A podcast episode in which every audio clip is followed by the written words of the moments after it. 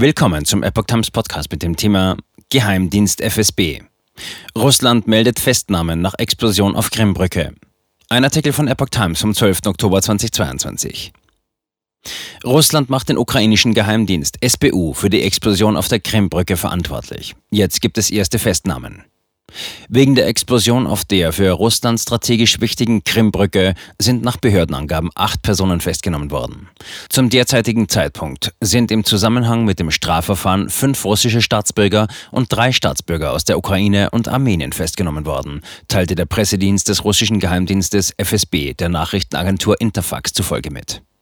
Der Anschlag sei vom ukrainischen Militärgeheimdienst organisiert worden, berichtete der FSB weiter. Namentlich wird dessen Chef Kyrylo Budanov als Organisator genannt.